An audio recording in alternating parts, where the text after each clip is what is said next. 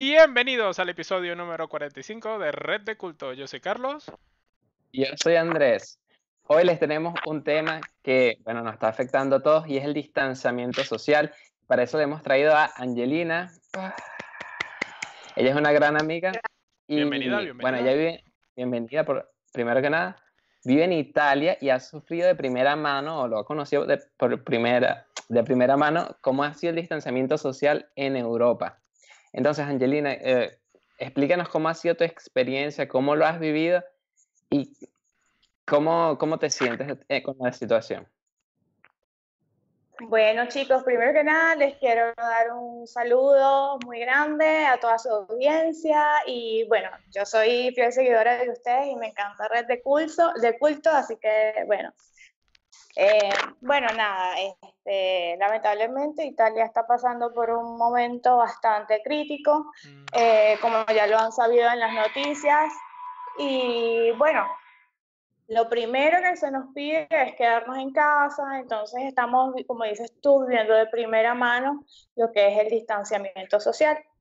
Pero eh, en la sociedad también hay un poco de duda, no solamente aquí en Italia, sino a nivel general, que es el aislamiento social y el distanciamiento social. Entonces, tenemos que tener la premisa de separar un poco y establecer lo que son los, conceptos.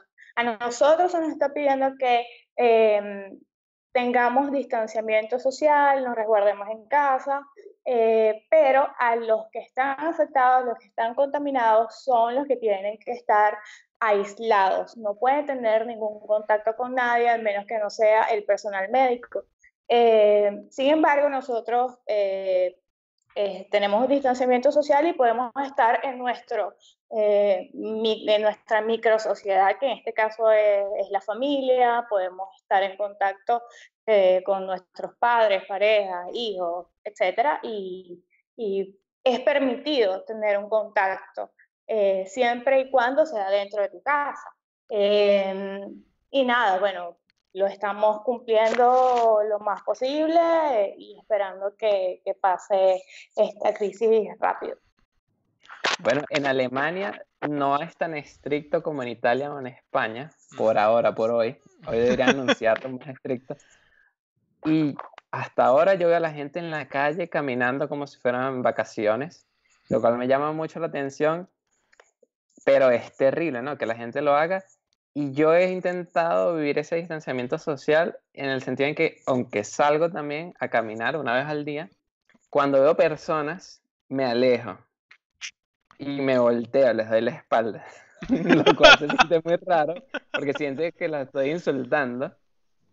Pero bueno, obviamente no lo hago con esa intención.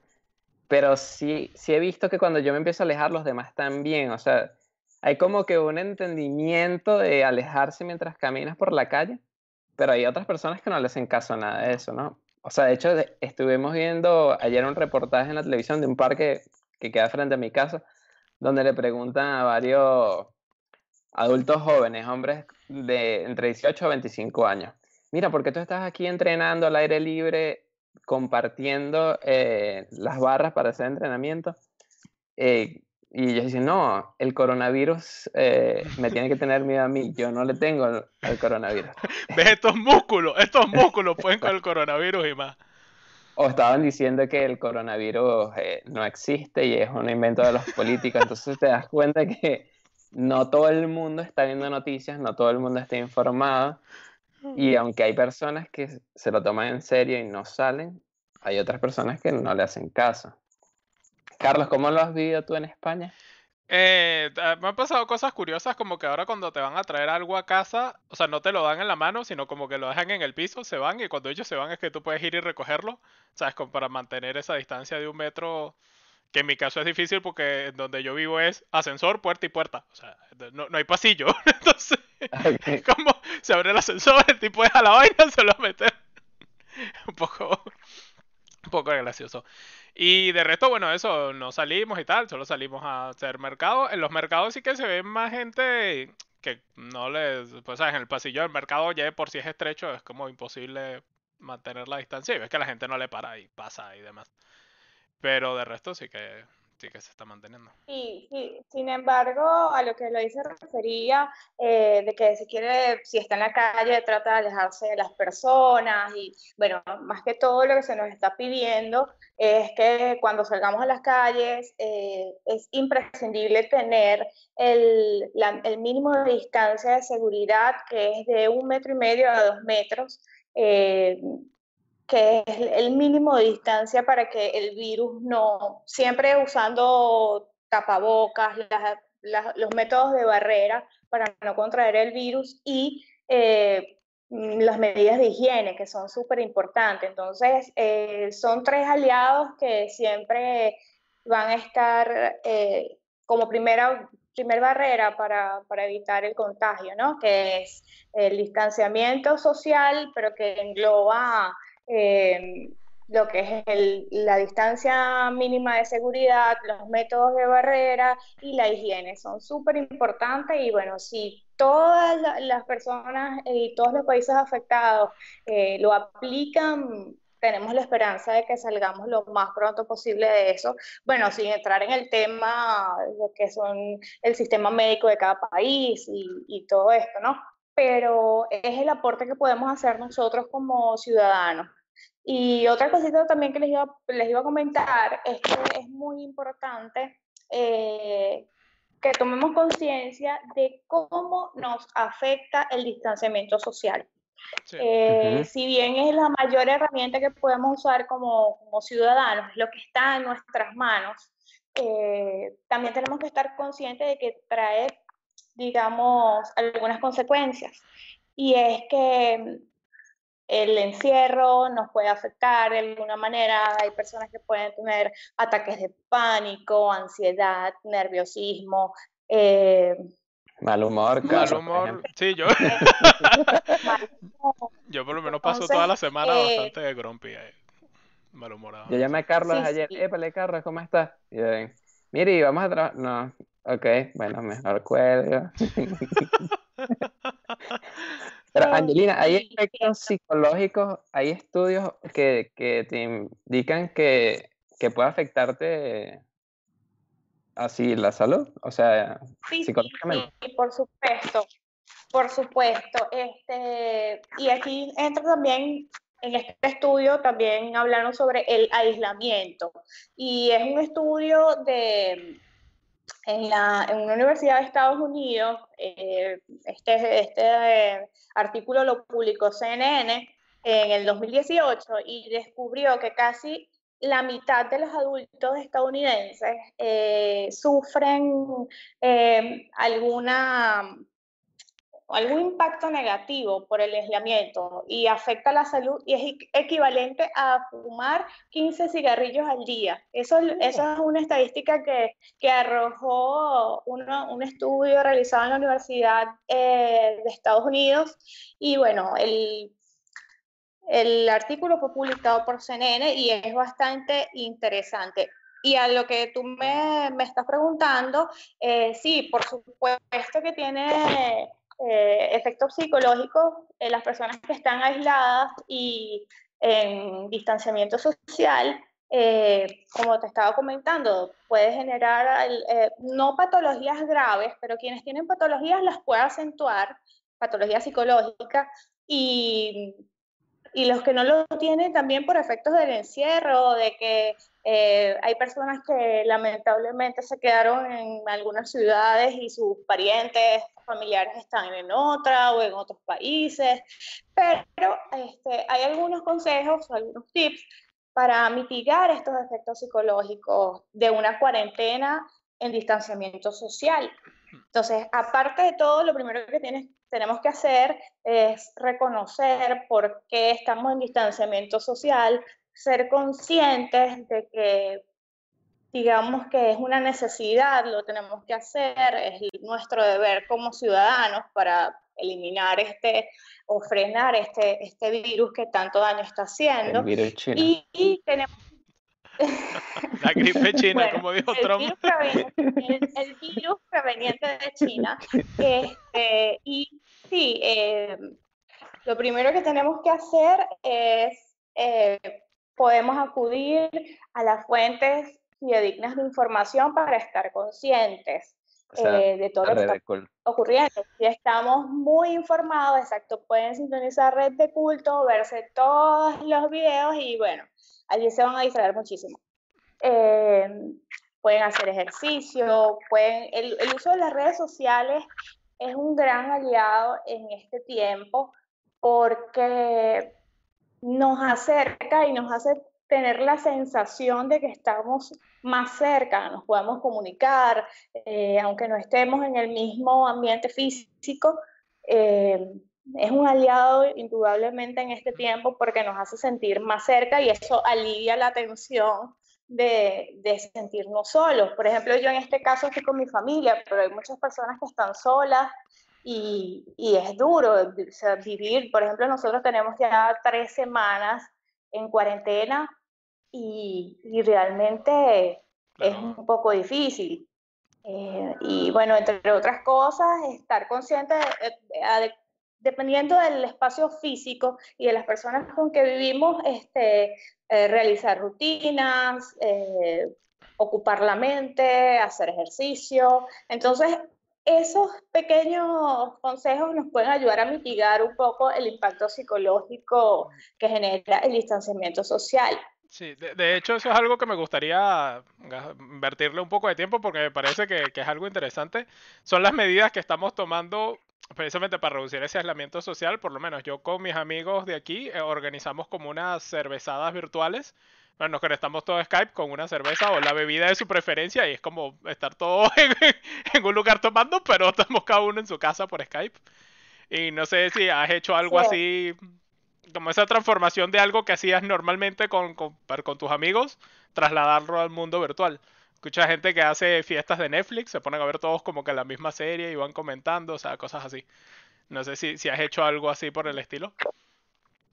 Tanto así no, pero me ha funcionado mucho ver red de culto, en primer lugar, me ha ver muchísimo. Eh, no, nada, siempre manteniéndome en comunicación constante con, con mis familiares, eh, tengo familia en Italia también. Este, yo estoy al centro de Italia, pero tengo familia que está en el, en el norte de Italia, donde es la zona más golpeada, y estoy en contacto con, en contacto con ellos, tengo contacto con mis familiares en Venezuela, eh, en Alemania, España, y, y, eso nos ha ayudado muchísimo. Eh, también lo que los, recursos de, ver Netflix, pero mm, eso ya lo, lo, hago en familia aquí, porque afortunadamente estoy en familia, entonces por eso no es que me afecta tantísimo. Yo quería plantearles a ustedes un tema que va con eso. Los tres somos inmigrantes de Venezuela y estamos en otro país. Nos sienten que cuando llegaron al país, Carlos cuando llegó a Inglaterra, o Angelina llegaste a Italia, yo cuando llegué a Alemania, yo sentí ese aislamiento social. Cuando llegué, o, sea, estaba full de gente, pero no entendía el idioma, no tenía amigos y me sentía solo que digo, bueno, estoy en la casa, ya hice el curso de alemán y ahora estoy viendo el techo y no sé qué hacer. O sea, yo siento que yo estoy preparado para este aislamiento social ahorita porque inmigré y sufrí ya eso al principio. Y bueno, no es que no podía ir al mercado, salir y hacer cosas, pero como no tenía nada de dinero, me tenía, o sea, me quedaba como que casi siempre en la casa, aparte del frío, que venimos de, una tierra caliente donde puedes estar en la calle siempre, y aquí con ese frío no te provocaba, entonces era como que, bueno, estoy encerrado en mi casa porque hace frío, no quiero gastar dinero, y no, no hablo con nadie porque no tengo amigos y no entiendo el idioma, y es como que, wow, siento que se repite un poco más, pero ahora siento que es más fácil porque tengo mi esposa y, y, las redes sociales, como que ahora todo el mundo vive lo mismo y entonces todo el mundo puede conectarse. Porque recién nos mudamos, tú estabas afuera, pero todos los demás tenían su vida, entonces no podías estar llamándolos a cada rato. ¿Qué les ha parecido a ustedes así? Sí.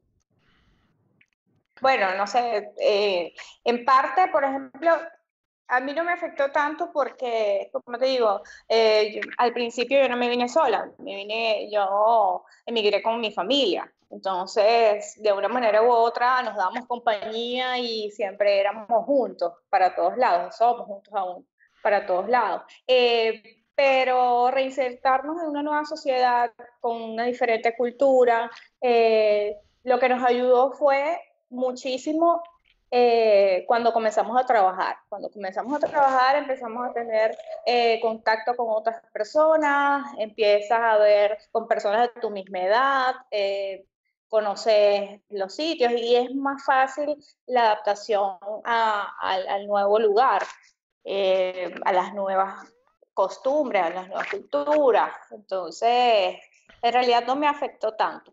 Puedo decir que del primer mes ya, ya me sentía, me sentía en casa. ¿Y tú, Carlos? Ah, yo lo sentí más en, en, Inglaterra, pero por la parte esta que tú dices que como fuimos casi sin dinero. Entonces, claro, yo intentaba hacer amigos y tal, pero era como, sí, bueno, vámonos a comer pizzas y tomar cerveza. Y yo como, coño, no puedo gastar, no puedo ir a comer pizzas y tomar cerveza. o, o como, claro, están haciendo cursos de inglés y era gente joven y mm, no con mucho dinero, pero que tenían dinero para hacer cosas, entonces iban a Londres, iban a Cambridge, se iban a, a lugares y yo como, eh, bueno chicos, adiós. Los veo desde aquí. entonces, claro, era, más difícil estar como en ese grupo porque, mm, claro, tenía mis limitaciones económicas. Y ya lo, lo, que dice Angelina es muy cierto. Yo no es que comienzas a trabajar, ya comienzas a tener como un círculo de amigos, personas que ves todos los días, tienes como más en común, con quien hablar, con quien relacionarte, y ahí la cosa cambia. Y bueno, yo me pregunto por qué Carlos no me ha invitado a tomar cerveza por Skype. Porque hacemos de culto. Esa es otra cosa. Yo me la he pasado trabajando. O sea, no es, no he sentido que digo, ay, no, no sé qué hacer, estoy aburrido. Sino que siempre estamos trabajando en la aplicación. Si lo hablamos en el episodio pasado, que, que, que yo no tengo tiempo de más, porque estoy trabajando como si estuviera en la oficina todas mis ocho horas, solo que trabajo desde casa. Y, y, lo único que estoy ganando es la media hora que gasto en ir a la oficina y volver. O sea, ese es el tiempo que he ganado en la cuarentena. No es que como decir, ah, que ahora tengo tanto tiempo libre que no sé qué hacer. Bueno, pero han invertido muy bien su tiempo. Muy bien, muy bien. Bueno, esperemos que este episodio le guste, le den like, comenten. Recuerden que nos pueden seguir en Instagram como arroba red de culto, eh, en Spotify, en Apple Podcast, Google Podcast, eh, por YouTube. Y pueden hacer como Adrián, que se conecta y nos escribe y nos manda saludos. Le manda saludo, el saludo a Linda Manco y nos pregunta si creen que se deberían aplicar medidas más fuertes en países como Italia, España, Alemania y Estados Unidos. Ajá, Angelina. Toca pensar. Por ser limitada tienes que responder primero. absolutamente sí, por supuesto. Es que es inconcebible y me parece súper extraño eh, bueno, quizás esta es, mi opinión porque lo, estamos, o sea, yo como estoy viendo realmente las cifras aquí que son duras y lamentables, entonces como que lo estoy viviendo en un país que, es el más afectado hasta los momentos, entonces por supuesto que, que sí, eh, deberían de tomar medidas más, más severas, eh, que las personas tomen conciencia porque lo más importante es que el ciudadano tome conciencia. Eh, la clave para paralizar este virus y para paralizar este caos es, eh, viene por parte del ciudadano. Entonces, nosotros tenemos que dejar de ser egoístas y pensar que, que tenemos que poner de nuestra parte. Porque si no, el, el, sistema hospitalario colapsa, que es lo que está pasando. Eh, he visto muchos artículos de España, de Italia, no es porque no estén trabajando, sino que realmente somos muchos, somos muchos y, es imposible... sí, o sea, es imposible eh, frenar tanto, asumir a tantas personas. Carlos, ¿qué opinas? Yo creo que por lo menos aquí no si tanto medidas más fuertes, pero sí hay que buscar alguna manera de, implementarla seriamente. O sea, aquí ha habido más multados por saltarse la cuarentena que infectados del coronavirus. Ok. Lo dejo así. Y, y, hay cosas como encontraron a alguien yendo a botar la basura a 5 kilómetros de su casa. Como. En serio, en serio hay necesidad. Voy a contar dos cositas. Este, eh, primero, por ejemplo, aquí colocaron medidas de que puedes pasear a tu perro Mm, sí, aquí también. No más de 400 metros de eh, tu residencia y no puedes ir al mercado más de mil metros de tu residencia.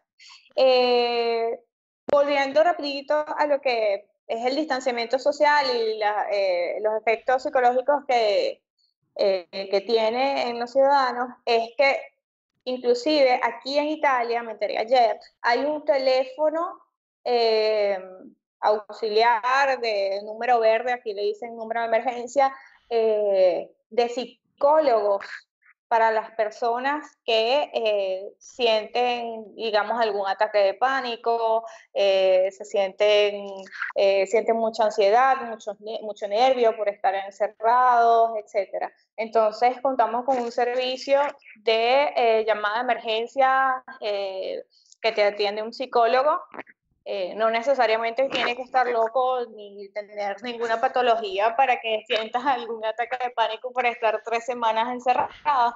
Eh, y eso me parece excelente, porque también tiene un impacto psicológico grande.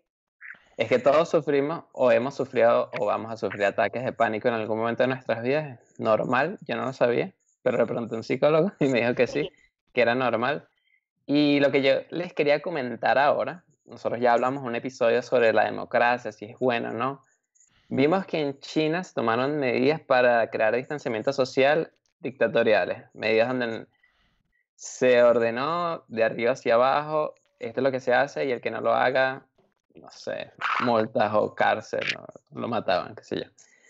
Es un mundo democrático, donde tal vez eh, cada estado puede escoger, por ejemplo, en Alemania, cada estado eh, tienen la potestad de escoger si implementa medidas de distanciamiento social o no y en qué orden. Por ejemplo, hay estados en Alemania donde no pueden salir más de dos personas juntas, pero hay otros estados donde pueden hasta cinco. O hay estados donde no puede salir a hacer deporte, pero en otros que sí. Entonces, eh, no sé cómo lo ven ustedes. ¿Creen que la democracia es un problema? ¿O porque no se toman las medidas tan rápido, porque no es dictatorial, o es mejor así porque se toman más ideas y se va evaluando cómo se va desarrollando en distintos sitios y ver qué medidas eh, tienen mejor efecto, porque puedes comparar. No sé qué les parece a ustedes. Bueno, o sea, ¿qué les gusta más, la democracia o la dictadura? En, momentos, de, de catástrofe, ¿no? No para siempre. Sí, yo creo que básicamente lo que tú te refieres, mm, inclusive no, no entra tanto en democracia o en dictadura.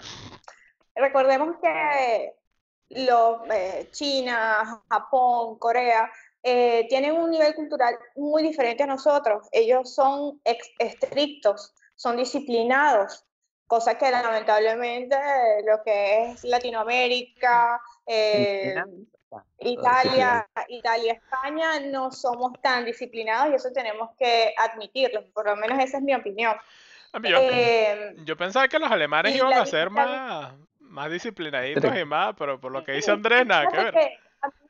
me decepcionaron un poco porque yo tenía una percepción de los alemanes un poco diferente.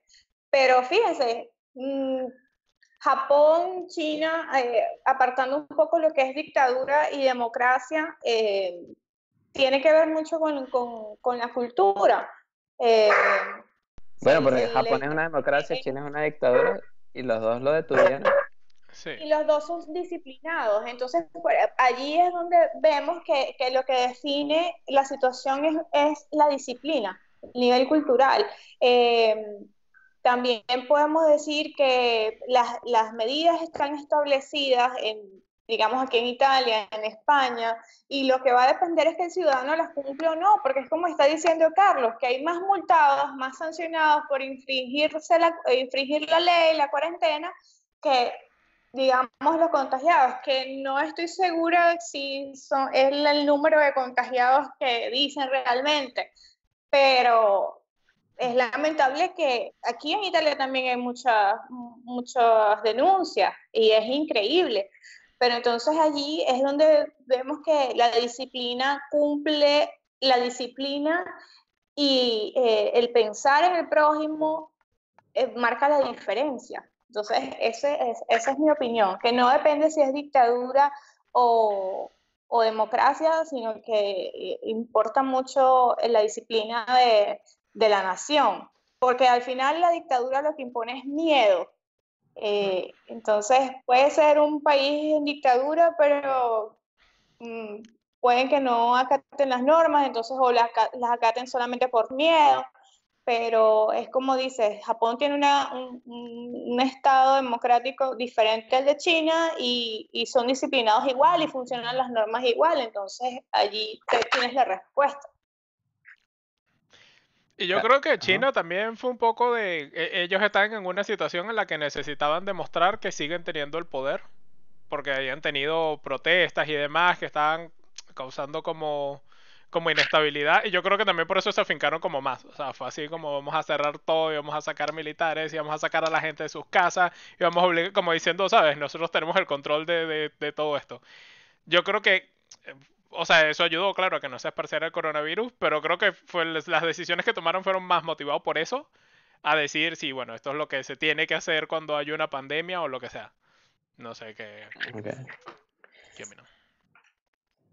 Yo creo que es que, es que no, no, todo, no todo el mundo estaba preparado eh, para, para, enfrentar esta pandemia. Lamentablemente puso eh, en jaque a, todos los sistemas hospitalarios a nivel mundial y a todos los gobiernos. Yo creo que China debería pagar eh, una multa por negligencia de manejo del, del problema, por no avisar a tiempo, por no por ocultar las cifras hasta que ya fue muy tarde. Y, Europa debería cobrarle porque es la zona más afectada, ¿no? Pero bueno, sin embargo, creo que... sin embargo, el precio que, que estamos pagando en esta, pues, eh, hablo pues la parte de Italia, eh, el precio que está pagando Italia es bastante alto porque las vidas humanas eh, que está cobrando este, este virus es bastante alto. Pero esperemos que con conciencia y con precaución podamos este, salir más rápido de esta situación. Claro. ¿Creen que el distanciamiento social va a cambiar un poco nuestra cultura? O sea, ¿creen que si esto se prolonga por dos meses, ah, va a haber trabajos de la casa para las profesiones que se puedan, va a ser más eh, permitido? ¿O creen que ya nos vamos a dejar de saludar con abrazos, dándonos la mano y más con, no sé, desde lejos y que ah, hola? O sea, ¿creen que vamos a cambiar nuestra rutina globalmente, no solo en Europa, sino en todo el mundo, porque esto es algo global? Bueno, sabes que eh, no tengo la fuente precisa en este momento, pero he leído que para cambiar un hábito hace falta 21 días. Si tú en 21 días eh, eh, cambias, bueno, ojo, no, no hábitos tan fuertes como, como los vicios, fumar, tomar, eso ya entra, digamos, en, en, en, otra... Otro. de culto, no, mentira. Este, sí, eh, esos hábitos simples, eh, por ejemplo, como comer azúcar. Eh, en 21 días, si tú dejas de comer azúcar, ya después el azúcar te va a saber muy mal, no lo vas a tolerar. No lo vas a tolerar. Carlos hizo un reto de eso. Sí, pero duró una semana y fue horrible. y eso y eso que el azúcar es una de las drogas una droga muy fuerte o sea a nivel de, eh, de estimulante para el cuerpo entonces eh, yo creo que sí va a impactar nos va ya, ya con tanta información bombardeo de información lávate las manos distancia social Este. ¿Y qué te hace con el co, Angelina? bueno, yo tengo aquí el gel antibacterial. Ok. Este, sí, sí. o sea, ¿crees que, sí. nos, nos afectaría? ¿Y tú, Carlos, crees que ya no vamos a hacer como antes? Eh, bueno, definitivamente ya no vamos a hacer como antes porque ahora tendremos el coronavirus de excusa para todo. O sea, cuando llegue, será como estos cuentos de, de, los abuelos de aquí que estaban en la guerra. Yo cuando en la guerra no comí, pues ahora le diremos eso a los niños. Bah, yo te, cuando yo tenía tu edad estaba en una cuarentena de un mes y no salía de mi casa. Y tú te quejas de que no puedes salir un fin de semana. Papá, sácame al parque. Ah, Lo que sí creo es que quizás esto se vuelva como el estándar ante cualquier cosa medianamente pandémica. Va a ser, bueno, todos nos encerramos 15 días en nuestras casas, nadie sale, nadie hace nada. Y, creo que va, creo que se va a convertir como en el nuevo estándar de para cosas serias, no un brota de gripe normal, pero pero también bloquearon las fronteras. O sea, creen que las vuelvan a abrir, si las abren, van a, entonces ahora en los aeropuertos, a partir de ahora te van a medir la temperatura. Siempre. Para ver, no, no puedes volar si estás enfermo, algo así. Porque eso pasó después de los atentados del el 11 de septiembre, que tomaron medidas extra para todos los aeropuertos. Ahora cuando viajas, de hecho, hasta si vas a cruzar la frontera entre Alemania y Polonia, la policía te mide la temperatura en el carro. ¿Creen que ahora eso también lo vayan a colocar? Y no, que si, si estás enfermo no puedes viajar en el tren, por ejemplo. No, creo, no, no creo que vayamos a quedar tan exagerados, pero sí que puede ser si hay de, o sea, si hay algo de, o sea, si por lo menos si hay alguna, ¿cómo se llama esto? Cuando tienes como una duda, o sea, si, si sabes que hay algún virus o algo que a lo mejor todavía no sabes si puede ser súper contagioso o no, a lo mejor si adoptas eso de, mira, no, se, se, cierra todo, tienes que estar perfectamente sano para salir de la ciudad o lo que sea. No sé, puede ser. No, yo no creo. Yo no creo porque hasta que, recordemos que no es la primera vez que, que, que ataca un coronavirus. O sea, porque en el, en el 2012, creo que fue en el 2012, este, estuvo el SARS y fíjense Otro que... virus chino. Prácticamente no es por nada. o sea, de la misma familia de coronavirus, igual con este ataca eh, los pulmones, produce bronquitis, etcétera.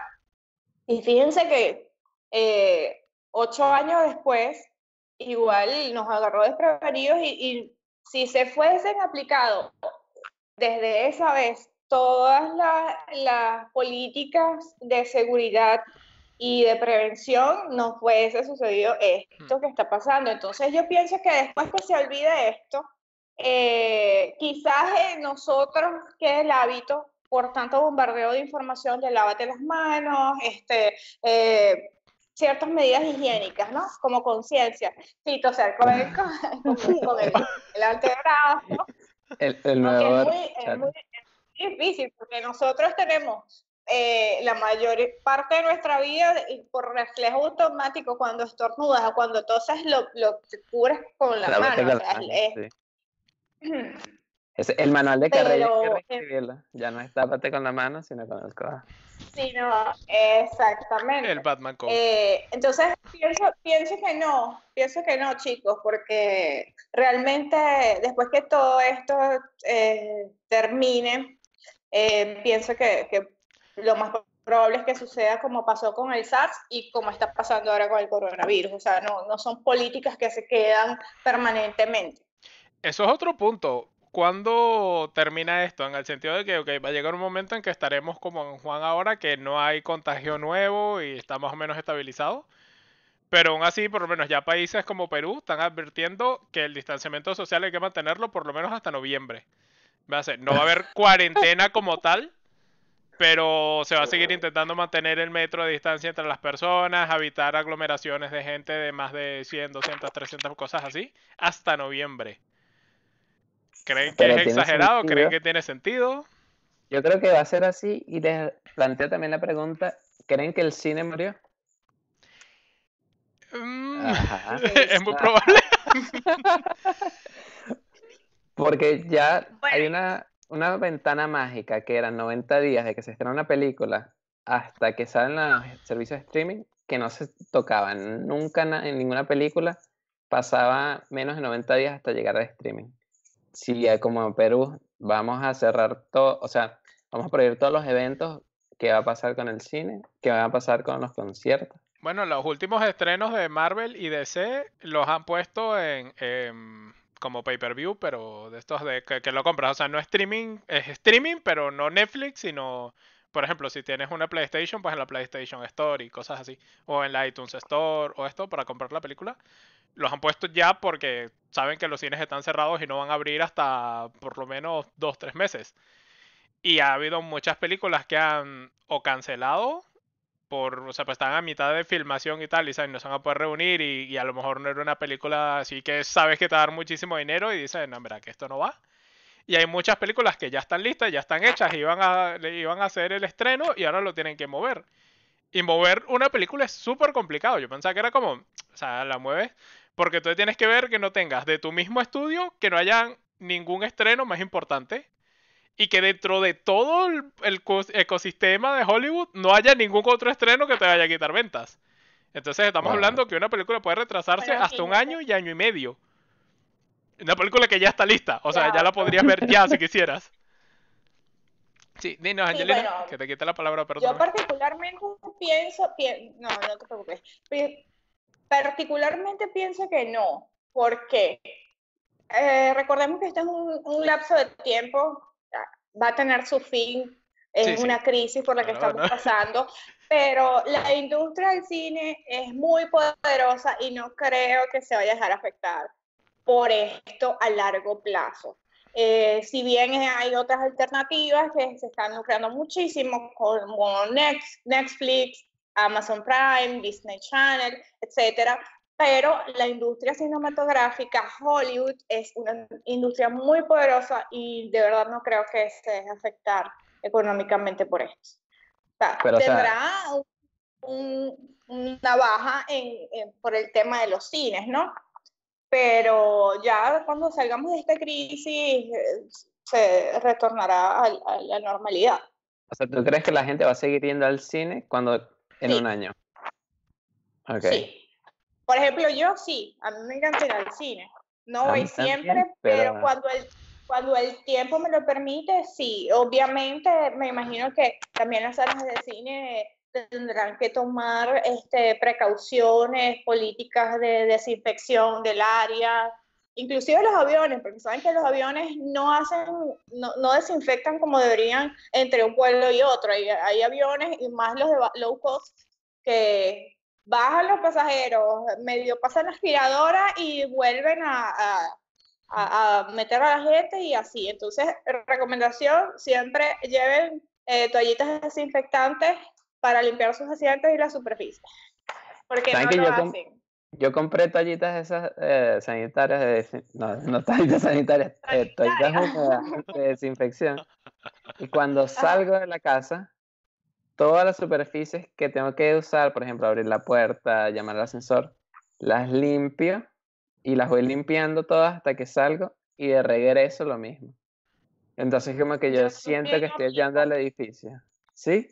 Yo pensaba que era el único freak que lo hacía y que... Yo uso los guantes, yo uso los guantes y me llevo una, una toallita con desinfectante, o sea, con, con el alcohol, esas que ya están listas eh, y me parece bien. Y por supuesto cuando llego, bueno, aplico todos los métodos de higiene eh, de la puerta, todo eso, como para mantener estéril el área donde, vivimos.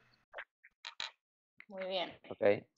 Y ustedes eh, han escuchado que, que van a quitar el internet en Venezuela. No sé si era un rumor o no. Lo he escuchado. No, lo he escuchado y espero que no. Pero lo que sí es verdad es que... ¿Cuál era el, alegato para quitarle internet en Venezuela? no sé si era todo o, reducir, no sé, YouTube, porque, por ejemplo, en Europa que le dijeron a Netflix que no transmitieran nada en HD, todo en Standard Definition, que es como baja resolución, para ahorrar ancho de banda, porque toda la gente que está trabajando desde su casa necesita el internet y los que no están trabajando están viendo Netflix. Entonces como que no hay tanto internet para todo el mundo y querían priorizarlo. Mm, no sé qué opinan de eso también. Yo, he visto Netflix en HD, o sea, que, Netflix no, le, no les prestó atención o que Netflix... Ah, eso, pasó ayer. Ah, bueno. O sea, no, no, no, sé qué opinar al respecto porque no tengo información, pero realmente espero que no sea así porque bueno, de hecho ya es un, alivio de que no se haya ido la luz, de un blackout nuevamente y los venezolanos puedan estar informados de lo que está sucediendo en el mundo para que tomen conciencia también y y apliquen las medidas de, precaución, ¿no? Eso es súper importante. Espero realmente que no, que no lo hagan, porque si lo hacen, imagínate. En estos momentos de, de conmoción, de caos, es donde las dictaduras se aprovechan y dicen, ah, no, por el coronavirus vamos a prohibir YouTube, ¿sabes? Y van quitándote libertades que no son necesarias quitarlas con la excusa de, la cuarentena, y pero para dejarlo así ya... Pero ya se con el coronavirus, pero sigue sin YouTube. Exacto. Como que ya te acostumbras ya. Bueno, hay, que estar pendiente con eso porque... Em, esperemos, que, esperemos que no lo hagan. Cuando ponen los estados de emergencia, se ponen a pasar leyes y, y, tú no sabes qué están pasando ahí. O sea, tú estás pendiente de cuántos casos de coronavirus, las medidas que tienes que tomar, pero no no puedes estar pendiente de tantas cosas a la vez. Em, un par de preguntas rápidas antes de cerrar el episodio. Para aquí se está hablando de suspender las vacaciones de verano y que los estudiantes de universidades y colegios tengan las clases que han estado perdiendo, si es que las han estado perdiendo, porque hay muchos profesores que están haciendo el esfuerzo de crear contenido en las redes para sus alumnos. Un saludo y, un, y todos nuestros ánimos para aquellos que hacen eso. Recuerdo como materia lectiva. y entonces, ¿creen que se hagan? ¿Creen que es buena idea? ¿Creen que es mala idea? Como ya yo no tengo que ir a la universidad, yo creo que es buena idea. no, pero eh, estamos en un tipo, o sea, estamos en, en la premisa de que, como en Perú, distanciamiento social hasta noviembre o en la premisa de que ya en agosto no va a existir el coronavirus. Eh, no sé, de lo que creas. Si crees que en agosto no existirá el coronavirus, pues puedes decir, pues yo creo que deberíamos tener clases porque para agosto no existirá el coronavirus, o no sé. Pero yo sí creo que deberían suspenderlos en serio. Y, y adelantar el tiempo perdido porque no debería retrasarse toda la evolución que está teniendo una persona. No debería repetir el año por el coronavirus. Yo creo que con la tecnología actual debería poderse continuar con lo que se estaba planteado. Y es muy triste que pierdas todo lo que has hecho solamente porque por unos meses no pudiste tener eh, clases y las vacaciones a las puedes recuperar.